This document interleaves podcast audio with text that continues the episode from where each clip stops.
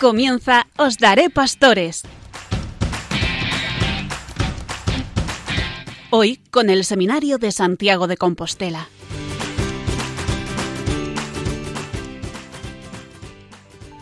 Buenas noches, queridos radioyentes, y bienvenidos un jueves más al programa Os Daré Pastores desde el Estudio Central de Radio María en el Seminario Mayor de Santiago de Compostela.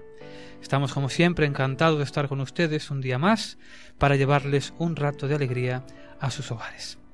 Saludamos en el día de hoy, como siempre, a los compañeros de la mesa, en primer lugar, a nuestro director espiritual, don Ricardo Vázquez Freire. Buenas noches, don Ricardo. Buenas noches, Carlos. Ya preparado el momento de formación, ¿verdad? Sí, estás preparado. A ver qué nos trae hoy. Por otro lado tenemos a Javier que nos trae la catequesis del Papa también. Javier, buenas noches. Buenas noches, Carlos. Y parece, y parece que también la entrevista de hoy muy Pues sí, pues sí, hay una entrevista especial. Entrevista especial además en una muy buena tierra. ¿eh? Sí. Cómo no, cómo no. Por otro lado tenemos también a Ernesto que nos trae hoy un momento de reflexión muy importante también porque hace referencia al día del seminario. Ernesto, buenas noches. Buenas noches, Carlos. Pues sí, en, en este mes de San José y, y, en esta campaña de las vocaciones. Muy bien. Pues a ver qué nos espera. Ya verán qué programa más interesante.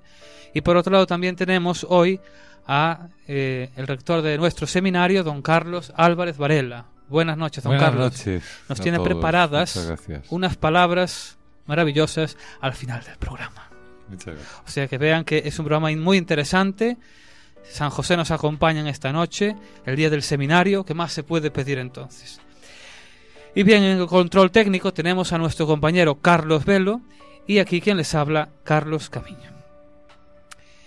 Bien, vamos a empezar entonces con el momento de formación, momento muy importante para nosotros los seminaristas, pero también para todos, para todos los que realmente sientan esa llamada pues tienen aquí eh, unos consejos maravillosos que nos dan, un, una formación que se nos da y que nos traen esta noche don Ricardo Vázquez. Don Ricardo, cuando quiera, adelante. Pues estábamos viendo el tema de la formación de los futuros sacerdotes.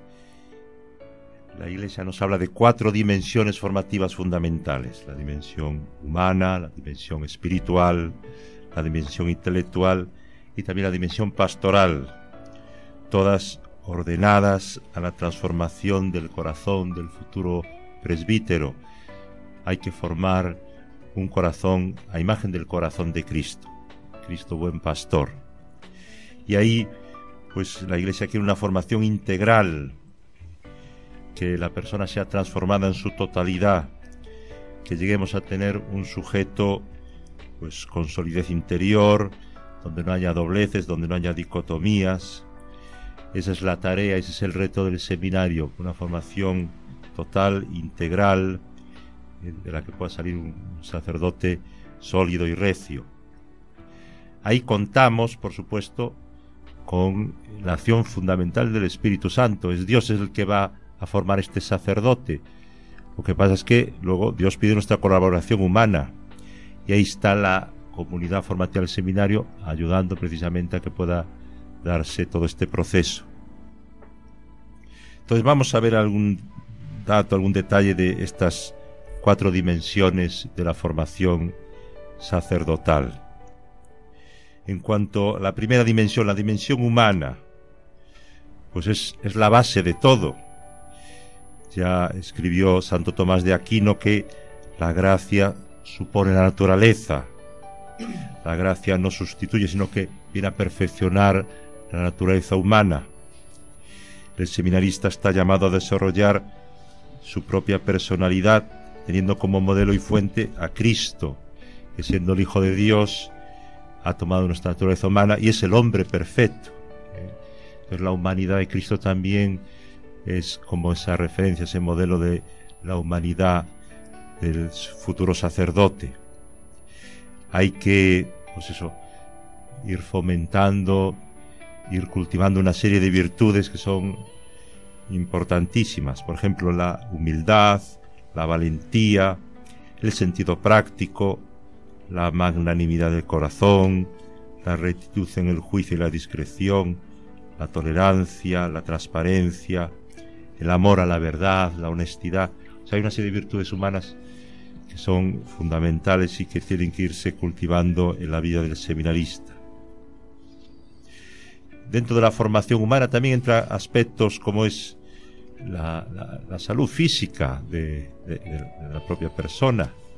El seminarista tiene que ser una persona pues eh, que cultive una salud pues eh, recia, tiene que saber alimentarse de una manera equilibrada, tiene que cultivar también una cierta actividad física, tiene que saber pues, buscar momentos de descanso.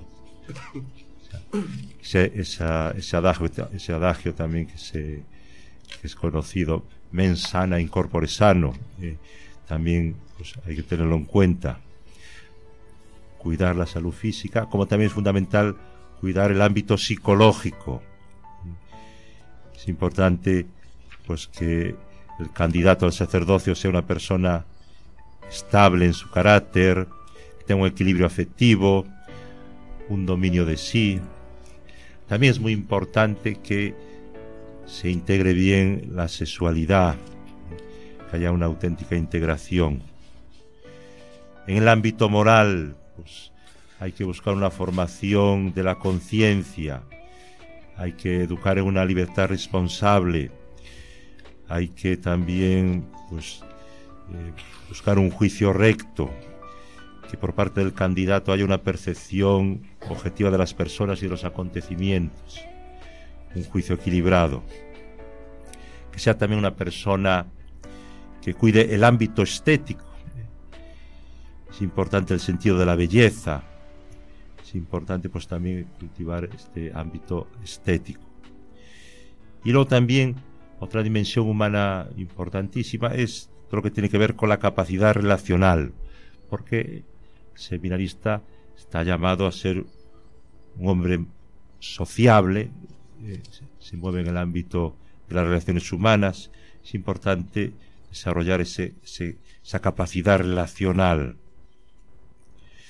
Entonces, ir buscando esta madurez humana en todos estos aspectos es un proceso largo.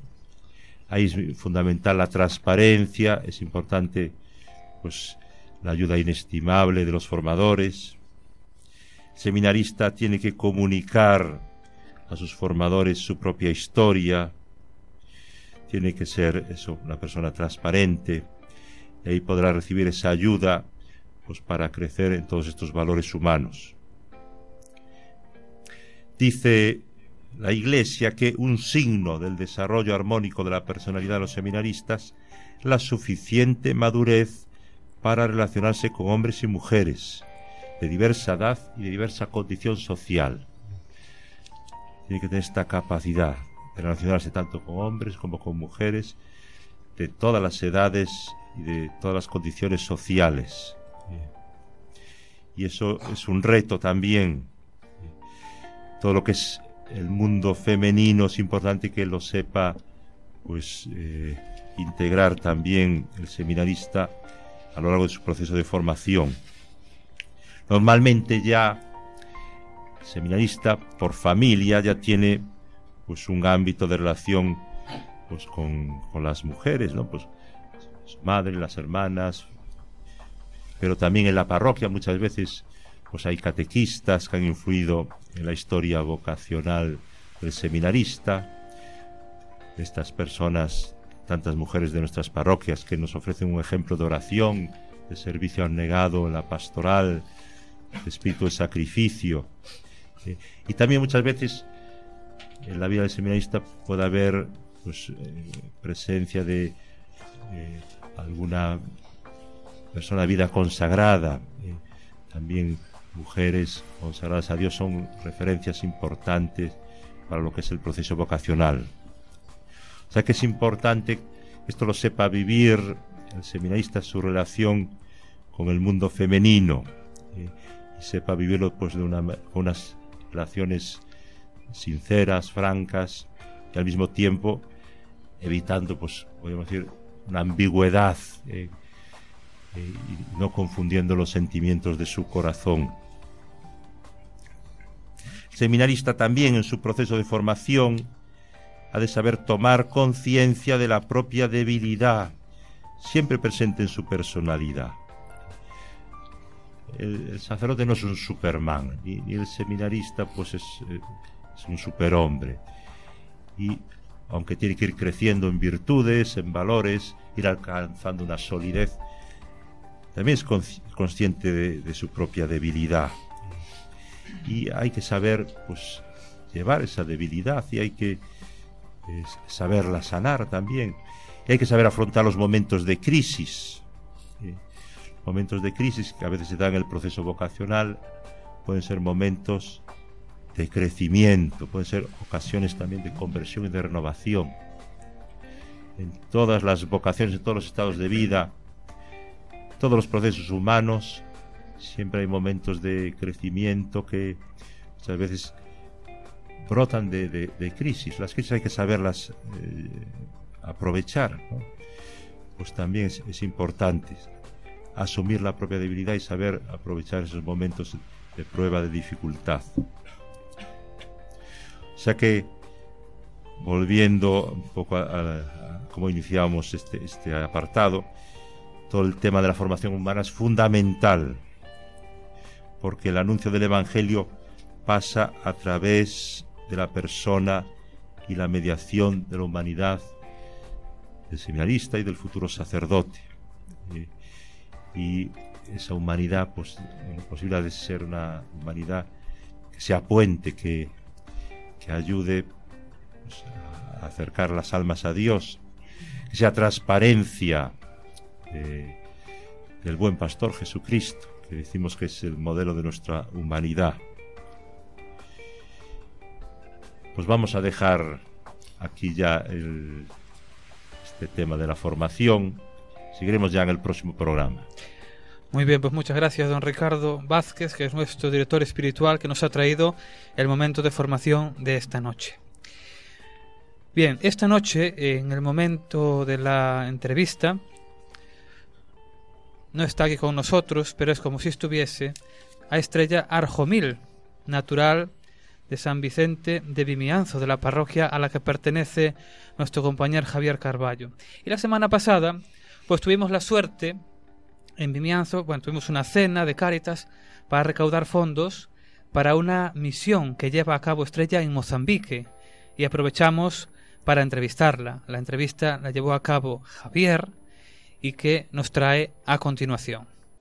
Pues muy buenas noches, Estrella, y gracias por estar aquí con nosotros y compartir pues tu testimonio, ¿no? Además siendo vecinos como somos.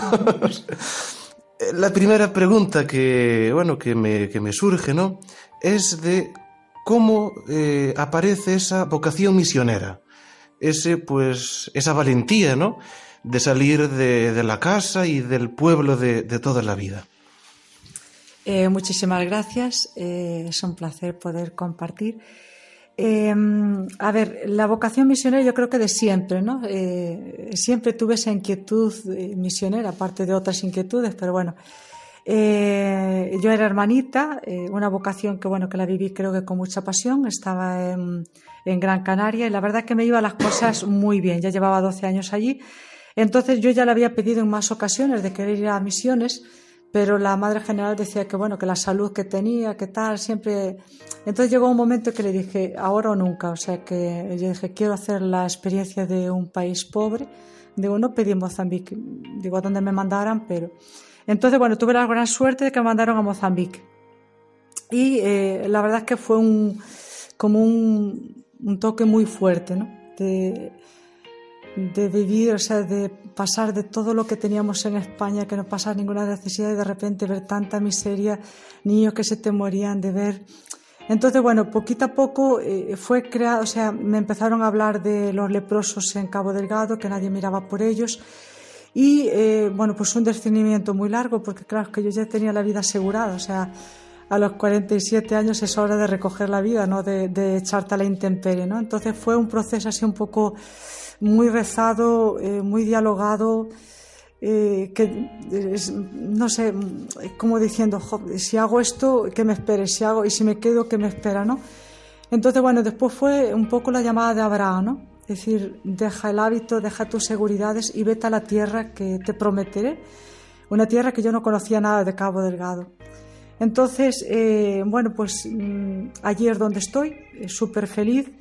Eh, sigo viviendo mi consagración, no ya en la congregación de las hermanitas, que la sigo queriendo muchísimo, después de mi familia les debo todo.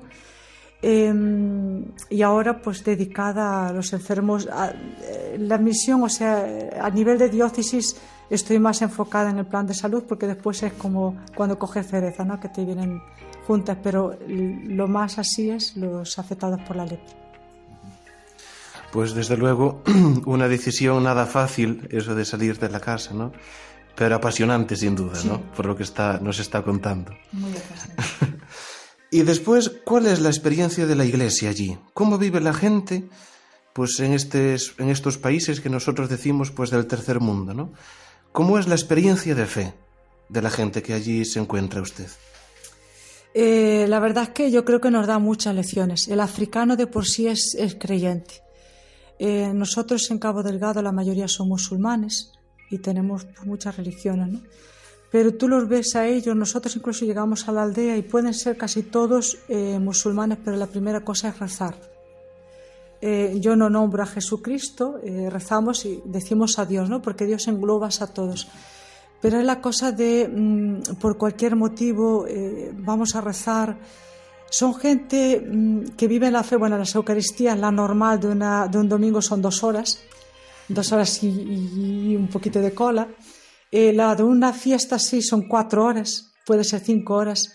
Gente que danza, no tienen tiempo, eh, después, mucho respeto, es una cosa que me impresiona mucho. Eh, en la misma casa puede haber un musulmán, un católico, una asamblea de Dios. Y lo bueno que tiene África, que me encanta, es eh, que no está todo como delegado en el sacerdote. Es decir, está todo como muy repartido. Tenemos los ministros de la Eucaristía, gente que formamos para que eh, puedan llevar la Eucaristía a los enfermos, incluso como son mm, las iglesias se llenan, ¿no? entonces que puedan ayudar también a dar la Eucaristía. Eh, tenemos pastoral de salud, o sea, y todo eso lo llevan seglares. tenemos el Consejo de Economía, un poco lo que el, ofertorio que se recibe este domingo, al día el domingo siguiente, a final de misa, te van a decir, el, el ofertorio del domingo anterior fue de tanto. Al final de mes te dice, se recogió tanto se gastó tanto en tanto, en esto, en esto y en esto, y queda tanto. Entonces hay mucha transparencia porque no está solo en mano del sacerdote, sino es el sacerdote, pero con su consejo. Y así en todo, o sea, tenemos pastoral de, de, educación, tenemos pastoral de juventud, tenemos pastoral de la familia. La familia son los propios matrimonios quienes están, ¿sabe? Entonces yo creo que es muy bonito porque son ellos mismos a evangelizar ahí, o sea, son ellos quienes evangelizan a su propio pueblo. Me llama la atención la, la duración de las misas que nos decías, porque a nosotros ya en media hora es demasiado. Pero bueno, también da muestra que es una iglesia viva, ¿no? Sí. De la que tenemos que aprender sin duda, sin duda, sin duda. Y ahora si podemos descender más a los detalles, ¿no? ¿Cuál es su labor allí? El día a día. ¿Qué es lo que realiza allí? Eh, vamos a ver, por lo general eh, paso 15 días en el interior, que quedó en casa de, los misioneros que hay en aquella zona y em, en el día vamos a tres aldeas eh, para visitar, em, para eh, em, prioridad sobre todo es detectar los casos nuevos de lepra. Pero bueno, como todo, ¿no? En la aldea, pues eh, como está el jefe de la aldea, intentamos que la comunicación sea. Entonces, damos un poco de formación eh, le intentamos eh, decir el valor que ellos tienen, el gran valor de ellos como personas, porque muchas veces ah, el negro no presta, esta raza nuestra no presta. Para ellos el blanco lo es todo, ¿no? Entonces, hacerles ver eh, que Dios es el mismo Dios, el de ellos que el nuestro, es decir, eh, solo cambia el color de la piel, pero que si cortamos la sangre es la misma, el corazón es el mismo. Entonces, para mí es muy importante eh, ese, ese, potencial del ser humano, ¿no? que todos somos hijos de Dios y que no importa la raza. Eh, después, sus productos naturales. decir, oye, mm, los productos naturales, no, perdón, los productos del campo, ¿no? Decir, ustedes son los dueños de esta tierra, Dios se la regala a ustedes, no, mal, no malgaste, ¿no? Eh, encuentres a los niños que no van a la escuela. Entonces, sabes que es un poco que tienes un campo, por supuesto, de higiene. En, entonces, vas con la cosa de la lepra, pero intentas dentro de lo que se puede. Entonces, cuando vengo a la ciudad, eh, son otros 15 días. Gracias a Dios en el hospital tengo las puertas muy abiertas. Entonces, pues la gente que yo veo en las aldeas que está muy mal, que, porque a lo mejor un centro de salud está a 100 kilómetros o puede estar a 20 kilómetros o a 30 kilómetros. Entonces, eh, traemos la gente, le, pagamos el transporte, los en camino al médico, los acompaña al médico, le compramos la medicación y se les hace un acompañamiento. Pasa igual con los misioneros, la verdad es que estamos muy unidos y muchas veces las consultas las hacemos a través de WhatsApp, ¿no? El grupo dice, Estrella, a ver esto qué te parece, me manda las fotos, entonces hay veces que le dice, pues mira, esto, esto, esto, digo, mira, tráelo a Pemba, que voy a estar en tal fecha, lo acompañamos, entonces es un trabajo también muy de equipo, de, de, darnos las manos. Y es, es, bonito, yo pienso porque una persona sola hace poco, pero juntos, sabes, es la forma de llegar a toda la provincia.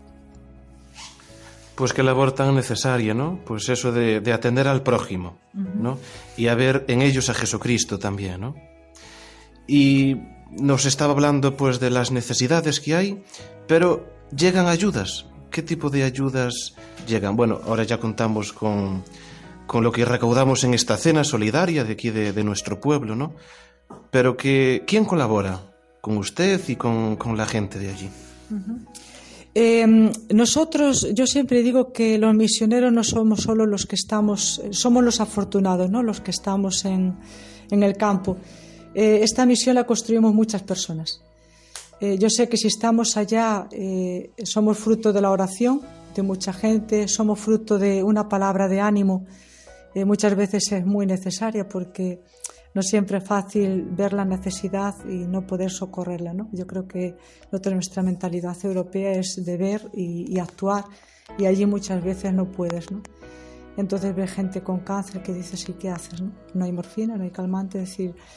O, em, entonces, bueno, pues eh, yo pienso que las ayudas, estas pequeñitas ayudas, eh, eh, para nosotros es mucho porque cambio de moneda, un euro aquí ahora mismo está a 69, el cambio de moneda nosotros ganamos mucho, entonces lo poquito, poquito, poquito y después nos unimos también mucho, o sea, ahora mismo sé que una, una preocupación grande de la diócesis es esto de los refugiados ¿no? que tenemos por, por, la guerra, que son gente que son expulsadas de sus aldeas, que se quedan sin nada, eh, va a ser un año de mucha hambre. Entonces, es decir, la Iglesia, yo creo que tú no, no le podemos decir a la gente que Dios los ama si tú de alguna forma, decir, la mejor forma de, que, de decirles a ellos que Dios los ama es porque nosotros los amamos. Y amarlos con gesto concreto, muchas veces es escuchándolo, estando cerca. Pero también si se puede remediar la, un poco el hambre, y muchas veces no es solo dar comida, ¿no? Eh, yo, por ejemplo, que estoy mucho en el interior, compras carbón que es más barato, lo traes a intentar que las familias lo vendan, para no hacer un asistencialismo que tampoco... Entonces, bueno, pues está Caritas, hay muchas ONGs también que tienen sus propios... Entonces, entre todos, somos poquita cosa, o sea, somos eh, muy poquito, ¿no? Para lo mucho que habría que hacer, pero yo creo que intentar poner nuestro máximo y Dios que haga su parte, ¿no? Decía, San Francisco. Nosotros poner nuestra parte y Dios que haga la suya. Y yo creo que cuando sabemos confiar y nos ponemos en manos de Dios, Dios multiplica. Pues muchas gracias por sus respuestas. Y antes de terminar, quería pedirle dos cosas.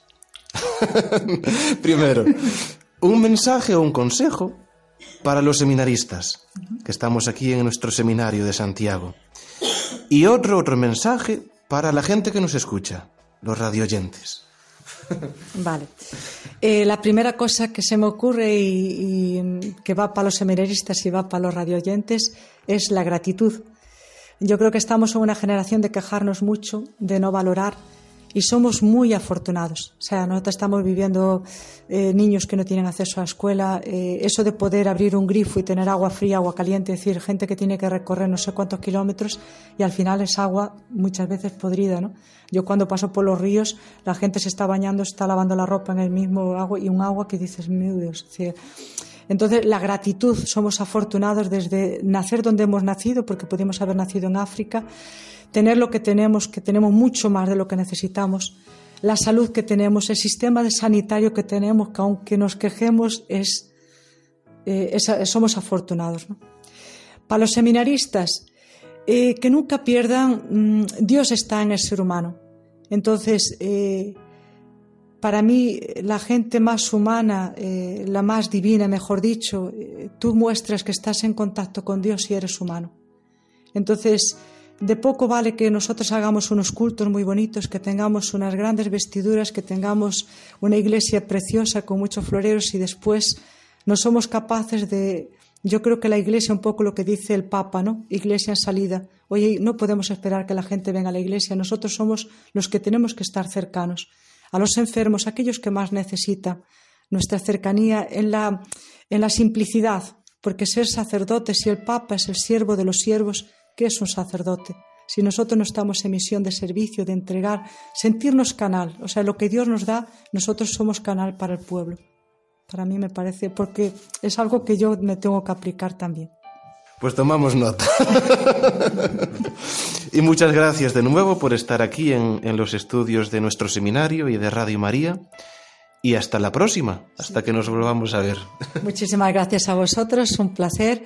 Y sobre todo yo también os voy a pedir un favor, porque eh, que pidáis por nosotros, que pidáis eh, por los misioneros nosotros necesitamos también de esa fuerza que pidáis ahora mismo por, por este pueblo de, de Cabo Delgado que está sufriendo tanto, que Dios les ha dado muchísimas riquezas naturales y por el egoísmo de otros seres, eh, de nuestros hermanos más ricos, eh, los están dejando sin nada y por encima los hacen sufrir. Entonces, que se acuerden de nosotros en sus oraciones y, nada, que seguimos unidos. Nosotros también rezamos cada día por los seminaristas y en la iglesia no hay continentes, no hay, somos todos, el sagrario es el mismo, el Dios es el mismo, entonces no hay distancias. Un abrazo.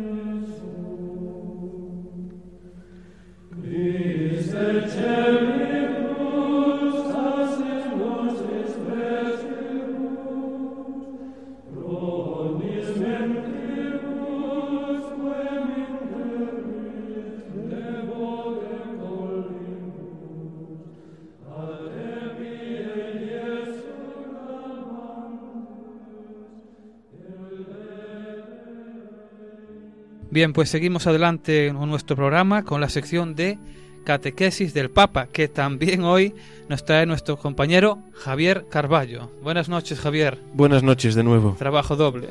bueno, pero, pero con alegría, con alegría. fue una alegría, una Pues escena claro que maravillosa, sí. maravillosa, Claro con sí. mucho humor y mucho... Bueno, de todo. Muy bien, muy bien. Bueno, pues no sé qué, qué nos traes hoy en esta catequesis. Pues continuamos como las veces pasadas con el Padre Nuestro, Muy que bien. el Papa nos fue explicando, ¿no? Pues adelante. En nuestro itinerario de redescubrimiento de la oración del Padre Nuestro, hoy profundizaremos en la primera de sus siete peticiones, es decir, el santificado sea tu nombre. Las invocaciones del Padre Nuestro son siete, fácilmente divisibles en dos grupos, nos decía el Papa. Las tres primeras tienen el tú de Dios Padre en el centro, y las otras cuatro tienen en el centro el nosotros y nuestras necesidades humanas. En la primera parte Jesús nos hace entrar en sus deseos, todos dirigidos al Padre. Santificado sea tu nombre, venga tu reino, hágase tu voluntad. Y en la segunda es Él quien entra en nosotros y se hace intérprete de nuestras necesidades, el pan, el perdón, la ayuda en la tentación y la liberación del mal. Aquí está la matriz de toda oración cristiana. Por un lado, la contemplación de Dios y por otro, la valiente petición de lo que necesitamos para vivir y vivir bien. Esto nos ayuda a no multiplicar palabras vanas y también nos ayuda a pedir con confianza. Por eso rezamos diciendo, santificado sea tu nombre.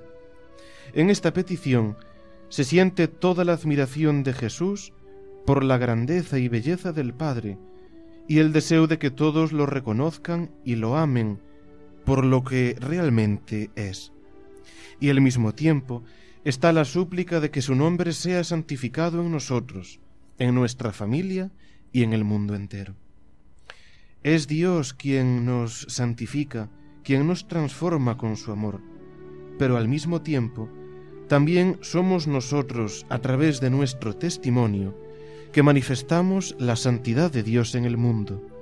Dios es santo, pero si nuestra vida a veces no es santa, hay una gran incoherencia. Esta santidad de Dios es una fuerza de expansión que se expande, explica el Papa, en círculos concéntricos, como cuando arrojamos una piedra en un estanque. Por todo ello, el mal tiene los días contados, el mal no es eterno, el mal ya no puede hacernos daño. A ello nos ayuda la oración, que ahuyenta todo miedo. Así, no vacilamos en la incertidumbre, sino que tenemos una certeza. Dios nos ama y ha dado la vida por nosotros. Bueno, pues muchas gracias Javier por esta maravillosa reflexión de esta catequesis del Papa en este- el Padre Nuestro y nos vemos en el próximo programa. Muchísimas gracias. Hasta la próxima entonces. Bien, y seguimos adelante con otro de los momentos más importantes de esta noche, también teniendo en cuenta este día de, de San José, 19 de marzo, este mes tan, tan maravilloso, y por tanto la reflexión que menos tendría que ser del día del seminario, que nos trae nuestro compañero Ernesto Gómez. Ernesto, buenas noches otra vez, Buenas noches de nuevo, muchas gracias. adelante. La celebración anual del Día del Seminario, junto a la jornada de oración por las vocaciones sacerdotales, constituyen una ocasión para reflexionar sobre el ministerio sacerdotal en la vida de la Iglesia. Hay en la Iglesia una gran riqueza de vocaciones y de ministerios. Vemos cómo Dios llama a cada uno a un estado concreto de vida y esto es en lo que consiste la vocación. Pero en esta jornada del Día del Seminario y especialmente pues en todo este mes dedicado a San José como patrono de los seminarios, creo que es conveniente incidir en el sacerdocio, en la vocación al sacerdocio ministerial.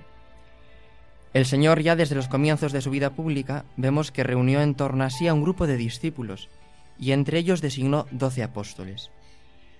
El sacerdote, nos dice la carta de los hebreos y nos lo dice también la Pastores de Abobobis de Juan Pablo II, es un hombre tomado de entre los hombres y puesto en favor de los hombres en lo que se refiere a Dios, para representarlos en el culto a Dios que ofrecen en provecho de toda la Iglesia.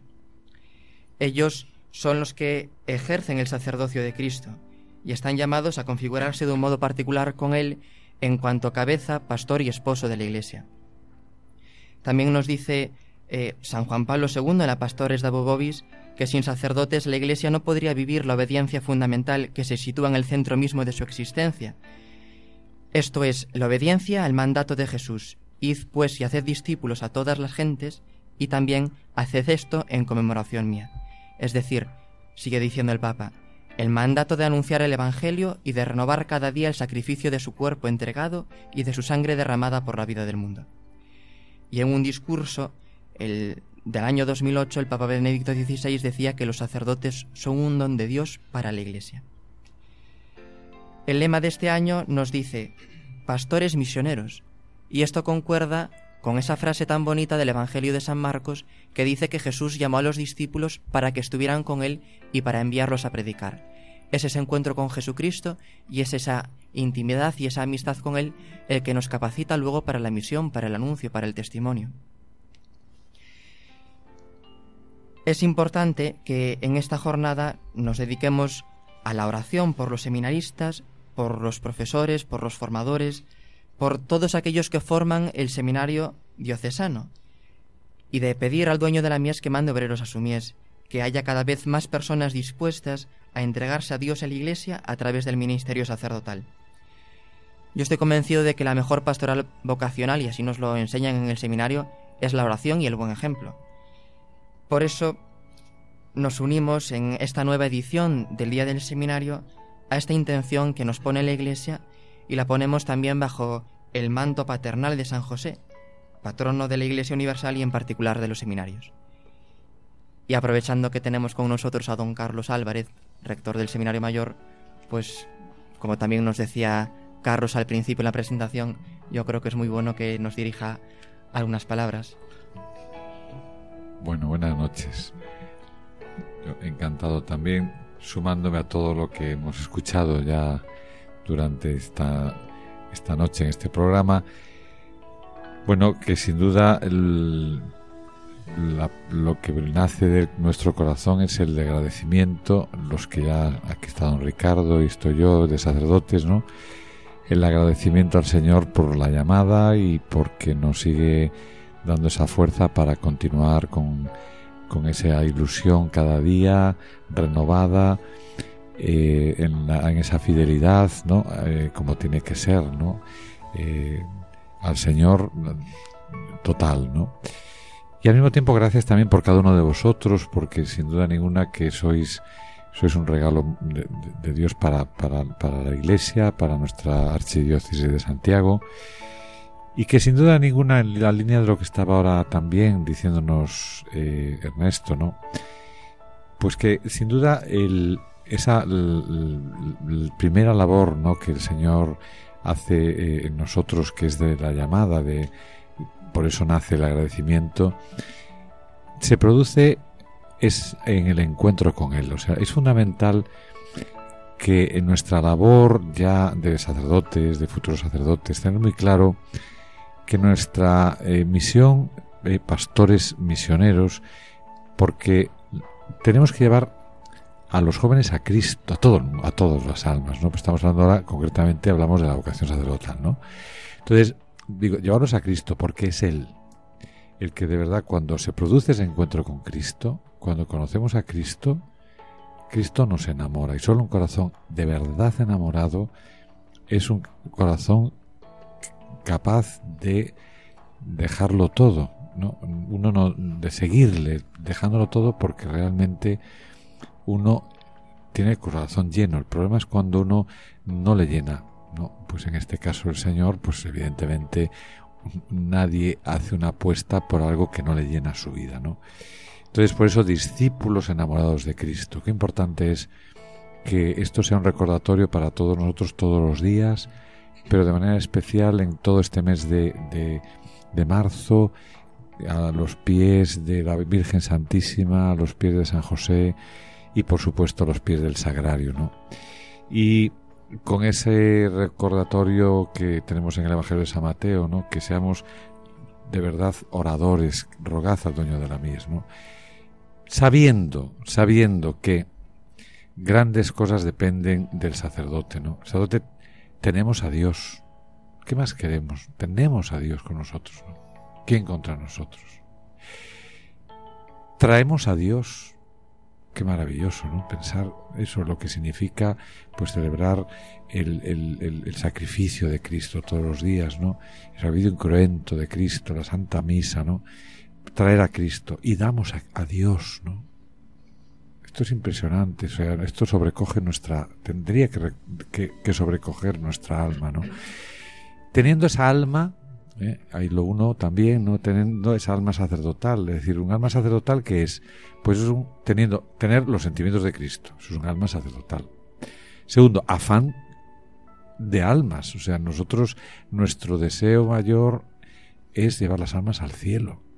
Entonces, todo lo que podamos dedicar eh, en nuestro cuidado personal, como nos recordaba hace un momento don Ricardo, hablándonos de la, de la, del, del, del, documento, ¿no? de la ratio fundamental, eh, del don de la vocación ¿no? sacerdotal, pues evidentemente nosotros el afán de almas tenemos que cuidarnos nosotros lo primero, cuidarnos con eh, la vida de piedad intensa, con la vida de trabajo mm, de entrega, también buscando esos momentos de descanso para saber coordinar bien y saber también, bueno, equilibrar en nuestra vida, ¿no? Que es tan necesario en la vida de todos, ¿no?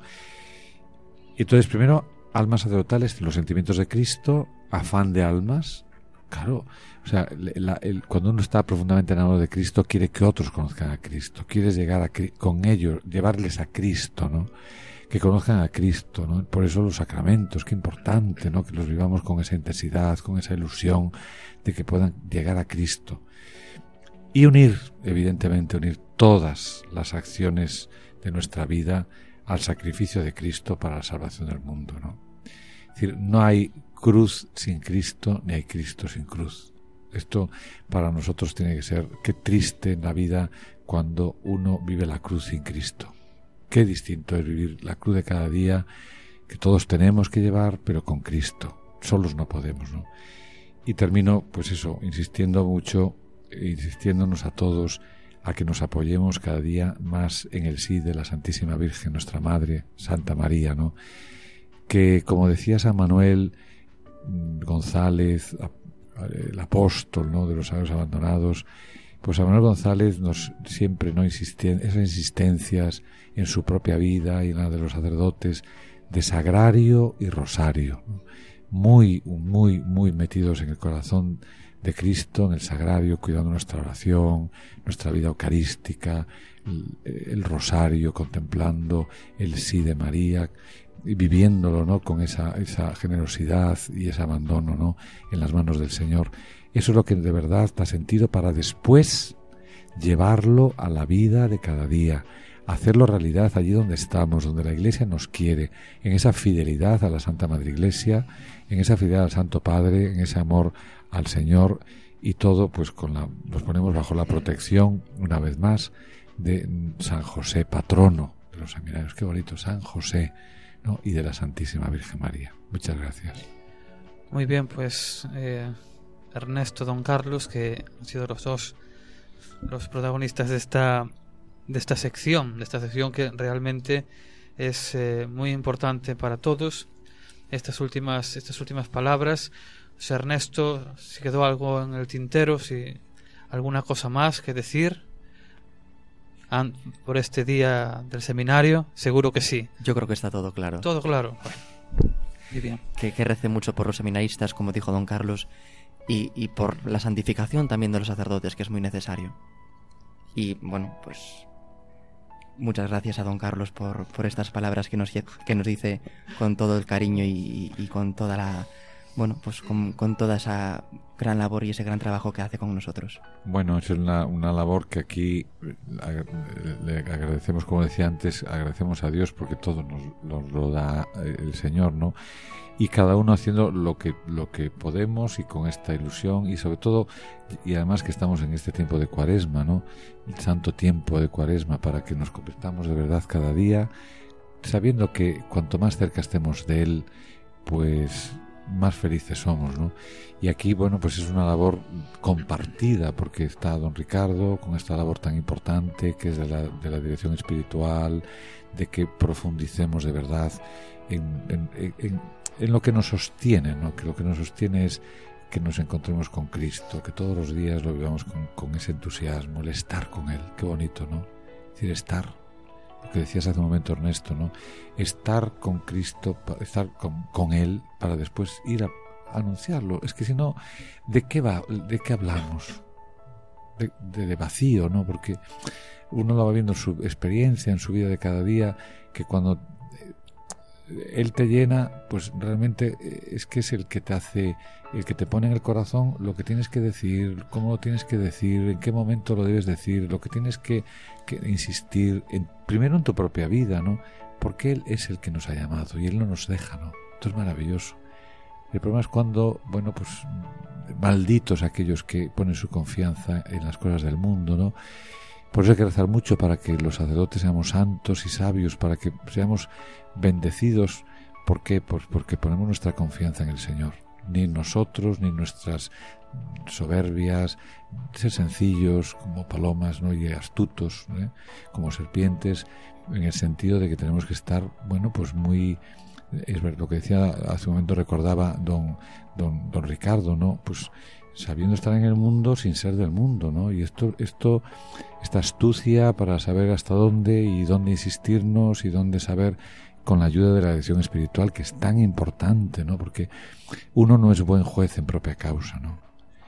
Necesitamos de verdad eh, pues una ayuda espiritual, por eso es tan importante, decías Ernesto, es verdad, esa labor que hacemos cada uno todos a una, ¿no? Ya sabemos que aquí en nuestro seminario es una constante insistencia el que todos a una, todos a una, rezar unos por otros, ayudarnos unos a otros, estar pendientes unos de otros, saber que tenemos que formarnos bien en nuestra vida de piedad y nuestro estudio, en la vida apostólica también, por ser muy apostólicos, porque el apostolado es fruto de lo que realmente uno lleva en el corazón.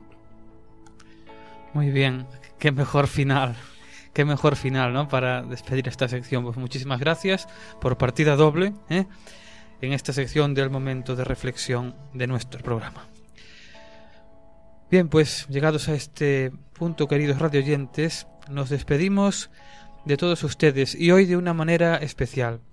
Hoy nos despedimos rezando esta oración del día del seminario. Queremos entre todos los que estamos aquí en la mesa, si nos quieren acompañar poquito a poco, pues vamos a a ir despacio para que puedan seguirla. Dice así. Señor Jesús, con, con amor ponemos en tus manos nuestros seminarios, los formadores y profesores, y muy especialmente a todos los seminaristas del mundo que se están preparando para ser pastores misioneros.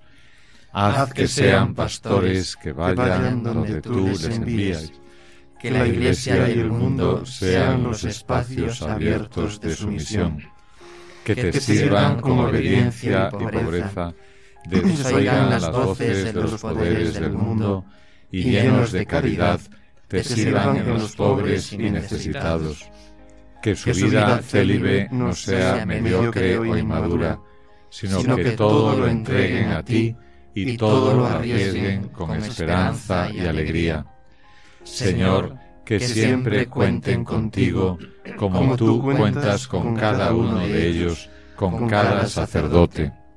Gracias, Señor, por los seminaristas y los sacerdotes. Guárdalos en tu amor y en tu fidelidad. Amén. Pues bien, terminamos despidiendo a nuestra mesa de esta noche, los compañeros de la mesa de esta noche. Por un lado a Javier Carballo, muchísimas gracias y hasta el próximo programa. Buenas noches, Carlos. Hasta la próxima, gracias. Ernesto Gómez, hasta el próximo programa. Muchas gracias, hasta el próximo programa. Don Ricardo Vázquez, nuestro director espiritual, hasta el próximo programa. Muchas Hasta gracias. El próximo, hasta el próximo programa, gracias. Y don Carlos Álvarez, rector de nuestro seminario, hasta el próximo programa y muchas gracias. Muchas gracias, hasta el próximo programa. Y aquí les saluda, seguro que sí, Carlos Velo a, los controles técnicos y aquí Carlos Camiño que les ha hablado en esta noche. Muchísimas gracias a todos por estar ahí. Viva San José, viva el día del seminario y les esperamos en el próximo programa. Buenas noches a todos.